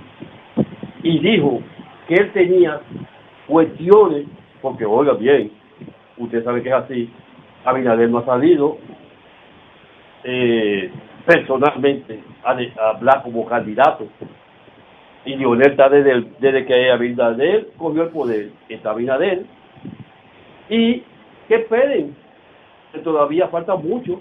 Desde que se, que se votó a Abinader, se tire a la candela para que usted vea. Que la pasen bien. Bien. Vamos a ver usted. Buenas tardes. A lo buenas. Hola. Sí, miren, yo me he fijado que en los medios, hay mucha gente que está en los medios, porque, se, miren, se supone que aquí sale español, que es el idioma de Cervantes, ¿verdad? Sí. Entonces yo veo que empiezan a usar términos en inglés, que mucha gente lo oye, y se queda como en el limbo, no lo entiende. Por ejemplo, el speaker, que es un vocero, un background, que, es- que eso es como un historial. Y empiezan a usar eh, términos como, eh, por ejemplo, target, Extranjerismos. Sí, que es un blanco de público. Entonces yo entonces yo me pregunto, pero, pero acá, ¿y qué diablo? ¿Hay que saber español o inglés? Porque la será en el idioma, entonces. Porque se ponen usar muchos términos en inglés que mucha gente no entiende. Muy bien. Muchas gracias por su opinión. Interesante por demás. Buenas tardes. Saludos familia de Puerto Rico. Hey Aníbal, ¿cómo estás? Hey, ¿cómo estás, Aníbal? Estamos bien, estamos contentos, contentos. Esto, yo voy a hacer, voy a hacer, bueno, no, no creo que caiga bien con esto, pero yo quisiera que alguien, por favor, me explicara y me dijera cuál es la vaga- vagabundería que tiene con la, con la calle, con la, con la, los siete kilómetros de, de, de Pecado Bobo. Sea, ¿cuál es- ¿Por qué ser tan miserable y poner a la gente a sufrir tanto? ¿Qué es lo que pasa? Que si, si, si no vale 10 mil millones de pesos para que Emanuel Estrella la haga, no, no importa. O sea, allá, allá si, si no es una, una obra de, de- para beneficiar a, a un tutumpote, a nadie le interesa. Ese, ese es el problema que tenemos ya. Eso es una vergüenza. Lo que está lo que ha No pasado ahí. No hay una autoridad municipal, estatal, local, carajo, que se, que se, que se apropie de ese tema algún día. O hay que, hay, hay que, están esperando que el pueblo se le tire encima a botellazo, a cantarazo, para entonces ellos hacer lo que se supone que ellos hagan. Eso sin vergüenza, porque son, oye, ve, son unos canallas. Cogen a un pueblo de estúpidos. Gracias Aníbal. Un pueblo de, de estúpidos pa- pa- para no hacer nada. Esos canallas. Bien, bueno, Aníbal, gracias desde San Juan, Puerto Rico, dominicano de corazón. Dígame usted. Buenas tardes, Teófilo. Don Teófilo, bueno, ahí estaba Aníbal defendiendo su, su carretera de Pescado Bobo a Baja Boriquito. Sí, eso está de emergencia, se puede declarar en emergencia. Como tal, ¿usted vio los mangos perdidos que hay por ahí? Oh, sí. Eso da pena, eso da pena. Parece pero- que a nadie le duele el sufrimiento de toda esa gente laboriosa que vive en esas dos comunidades. Yo quiero saber cómo si una gente se enferma, ¿cómo lo van a pasar por ese río un día como hoy? Imposible. Eh, Eso da pena, eso da pena, pero algún día Dios le ablandará el corazón al ministro de Obra Pública y a, y a los presidentes que vengan y a los que hemos tenido. Bueno, Porque son 16 años luchando que yo tengo, de- desde el 4 de abril de, de 2000, no, no, el 26 de 2004 de, de abril estoy yo luchando con Leonel, empecé con Leonel Fernández Reina y miren de vamos y todavía nadie no hace caso. bueno. Pues nada, gracias por estar en sintonía. Gracias a usted. Ahí hay mango por pila, pedido. Eh. Bueno, una pena, ¿no? Dígame usted, buenas tardes. Este es el rumbo de la tarde. Buenas tardes, buenas tardes. Adelante. Qué bueno. Eh, por lo menos en este gobierno se escuchan las cosas. Lo que pasa es que demasiados problemas que nos dejaron en 20 años. Está bien de que pe- eh, pecado bobo, pues bajo uniquito. Ya el ministro está enterado de eso y el presidente en cualquier momento le pone una licitación. Pero hay que esperar. Lo que pasa es que esta gente lo llevaron todo. Se lo llevaron todo y hacían creer que hacían algo. Yo no sé cómo ganaban. Sí, pero, pero mira, el, el gobierno, que hay que reconocerle el trabajo extraordinario que está haciendo para recuperar el país. En el año pasado invirtió 90.346 millones de pesos en obras de todo tipo, de toda naturaleza, en toda la geografía nacional. Al mes de mayo de este año ya ha invertido alrededor de 50 mil millones de pesos también en obras diferentes, hospitales, escuelas, bueno, acueductos, caminos vecinos. Caramba, y no ha sido posible que siete kilómetros de un tramo carretero para gente que está desde hace más de 20 años pidiendo que se le construya, no se pueda construir ese pedacito de, de camino, porque es un pedacito de siete kilómetros. Ahí yo voy a culpar si habla al gobernador o al alcalde que o los políticos de ahí mismo que hagan la diligencia y se puedan ver en una de esas actividades con el presidente o con el ministro de Obras Públicas. ¿No verdad? Porque Sí. para eso que están los dirigentes políticos, para eso. ¿Me entiendes? Lo que pasa es que el presidente está solo. Porque si ese caso, yo mismo que tengo cuántos años yéndolo a ustedes, desde que empezaron en la otra casa vieja. Así es. ¿Me entiende? Entonces, hay ministros y secretarios administrativos de la presidencia y periodistas de la presidencia que oyen todos los, todos los periodistas hablando. Entonces, no es nada que ellos le lleven esa queja, el mismo dicho, que oye este programa, o Pedro Mejía, o Brito, de, de- de- del Ministerio de Obras Públicas, o cualquier viceministro de esos que andan detrás de, de, de- de- de- de- del INE Muy bien. eh, atrás de ellos eh, cargándole la cartera. Y por otro lado, el asunto de las elecciones y Leonel. Leonel es lo mismo porque tiene 20 años en el poder y él ha mandado cuando Danilo. A él le toca algo. Lo que pasa es que hasta que aquí no haga justicia, aquí los políticos no van a caer presos. Bien. Vamos a ver usted, buenas tardes. Por favor, sean breves. Tengo las Poderoso. líneas congestionadas. Dígame. Mire, no podemos descartar a ningún candidato. Le voy a decir por qué. Balaguer volvió 10 años más. En un momento que Balaguer estaba ciego, viejo y estaba descartado. Y volvió y gobernó. Entonces, fíjate qué pasa. Hoy en día nosotros tenemos instrumentos científicos que miden las probabilidades de que un candidato gane o pierda. Mira, Francisco Javier dijo una gran verdad. Hoy en día nadie gana solo. Entonces las alianzas se van a dar, quiera o no quiera un candidato. ¿Tú sabes por qué? Porque en las últimas elecciones que se han hecho en el país, el partido que ha ganado, ha ganado con elecciones. Y quien lo enfrenta en las elecciones lo hace en base a las alianzas. Entonces, tomemos en cuenta los instrumentos científicos que ya determinan candidatura y probabilidades de candidato a ganar.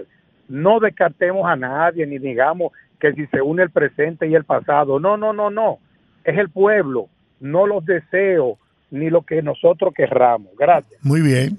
Vamos a ver usted, buenas tardes. Hola. Jacqueline. Hola, Rudy. Rudy, estoy feliz por ti. Rudy está como un tolete. Estoy feliz por ti. Gracias, gracias, gracias. Don Jordi, yo. encantó su mensaje del viernes. Muy bonito. Muchas gracias. Ah, qué bien. Miren, señores. Oiga, yo voy para el Festival de las Flores también, pero el viernes. ah, bueno. Sí, voy para allá. Miren, señores, yo no sé si ustedes vieron, yo se lo mandé a Olga, el, el video de, de Don Teófilo, que Don Teófilo me mandó. No lo he visto. no. Ay, pero eso da pena, Dios mío. A mí me dio un pique cuando yo vi esos mangos tirados en el suelo. Usted sabe lo, lo, lo que a mí me gustan los mangos y los caros que venden los mangos aquí, principalmente aquí en, en la feria ganadera. Y esos mangos así perdidos en el suelo, Dios mío.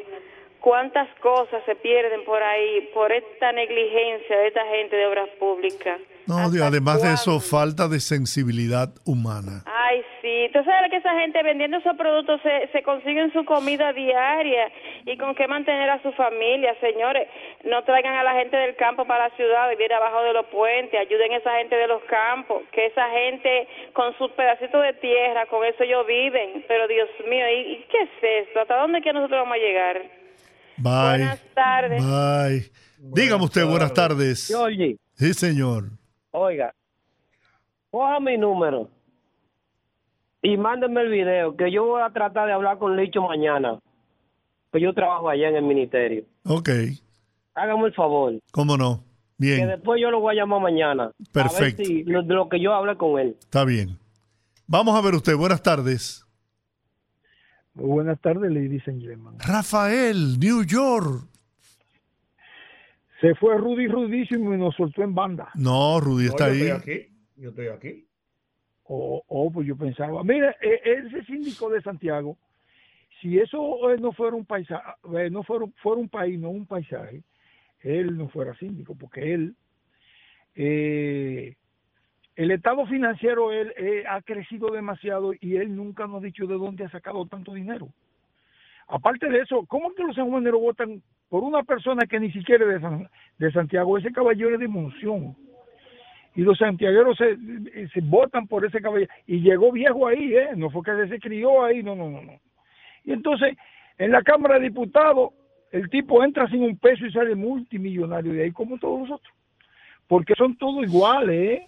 Lo, igualito que el tipo este que anda ahí con la bolsa llena de gato que quiere que la gente vote por él otra vez de vuelta. Le juro a Dios, el tipo está desesperado con su bolsa llena de gato, Rudy andando para arriba y para abajo ahí, pero yo no sé quién diablo va a votar por una bolsa de gato. ¿Y quién, y quién es ese? Votará anda la gente una por bolsa una- de- ¿Y quién es? Porque quién es ese que anda con una bolsa de gato. Bueno, mira, Rudy, ah, ah, dentro de esa bota, dentro de esa bolsa está el gato bautista, metido ahí, eh, junto con todo eso. Ya, yo no conozco eso. no- no sé lo que- Desesperado tanto esos gatos ahí adentro, loco, por acabar con lo, con lo poco que no queda, porque él entregó todo el país, él, él, él hasta la barrigón la regaló, y tiene un dineral por allí, un dineral por acá, y entonces sale de ahí diciendo que los amigos le pagan todo. Y la finca de caballo del hijo también los amigos se la pagan. Ese barbarazo, yo no entiendo, esto realmente yo no entiendo. Y entonces todos esos seguidores que andan con él ahí, la bolsa de gato, esa bolsa de gato lo que quieren es acabar con todo ahí, porque es que él lo deja. Él hace rico gente y gente y gente. Entonces tú ves que están todos ahí desesperados, están desesperados, porque no quieren, quieren acabar con todo, porque ellos no van a hacer nada, no van a hacer nada, él no va a hacer nada. Bien, gracias Rafael. Tenemos que mirar para adelante. Gracias. si ese es el primer tema. Gracias. Dígame usted, buenas tardes. Se me fue.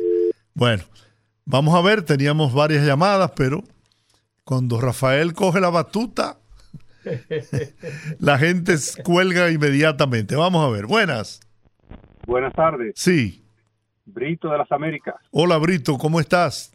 Muy bien. Eh, me gustaría eh, ver al señor Rafael venir desde los Estados Unidos para acá a coger la pela que están cogiendo los dominicanos en, en su territorio. Porque hay que medir la calidad de Rafael, un hombre que piensa como, como piensa Donald Trump por allá por los Estados Unidos. Porque votar y pensar en favor de Donald Trump, significa, eso da, de- da, da de notar qué tipo de persona te está hablando. Bueno, vamos a ver usted. Buenas tardes. Hola, no voy a hablar nada de bolsa ni nada de esas cosas. Es un saludo para eh, eh, Rudy y muchas bendiciones porque siento que hasta la voz le ha cambiado. Que se Wow, cuide mucho, muchas que no gracias. haga ese arreglo. U- ¿Usted encuentra que la voz de Rudy ha cambiado? Bueno, Sí, señor, sí, señor. pero se oye mejor ahora. Pero claro, se oye nítido. Él está nítido. pero que no haga bueno. ese arreglo. No, no, No, no, no. no, él se está cuidando y está obedeciendo respetuosamente a la jefatura mayor de su casa. Así Sí, mismo, señor. él está como un niño. El señor, muchas bendiciones para él. Amén, amén. Y para usted también. Muchas gracias. quiero mucho. Muchas gracias. Señores, terminamos por hoy, Rudy. Bueno, Se terminó el mañana- tiempo. Sí, señor. Nos Hay que retiramos. recordarle a la gente que esta es una semana corta, por así decirlo, porque el jueves es feriado. Es día feriado y el viernes Sí. El viernes es de Bellonera para nosotros y sabrá Dios para otra gente cómo el Golden Gate lo utilizan. El Bueno. puente Golden Gate. Mira, vamos a tomar que e- esta persona tiene rato. Ah, se fue. Bueno. Se cayó. Señores, eh, la inflación interanual baja a 4.43% y retorna a su rango meta. Esto lo informa el Banco Central de la República Dominicana. Queridos amigos, gracias. Dios les bendiga. Hasta mañana. Rumba 98.5, una emisora RCC Media.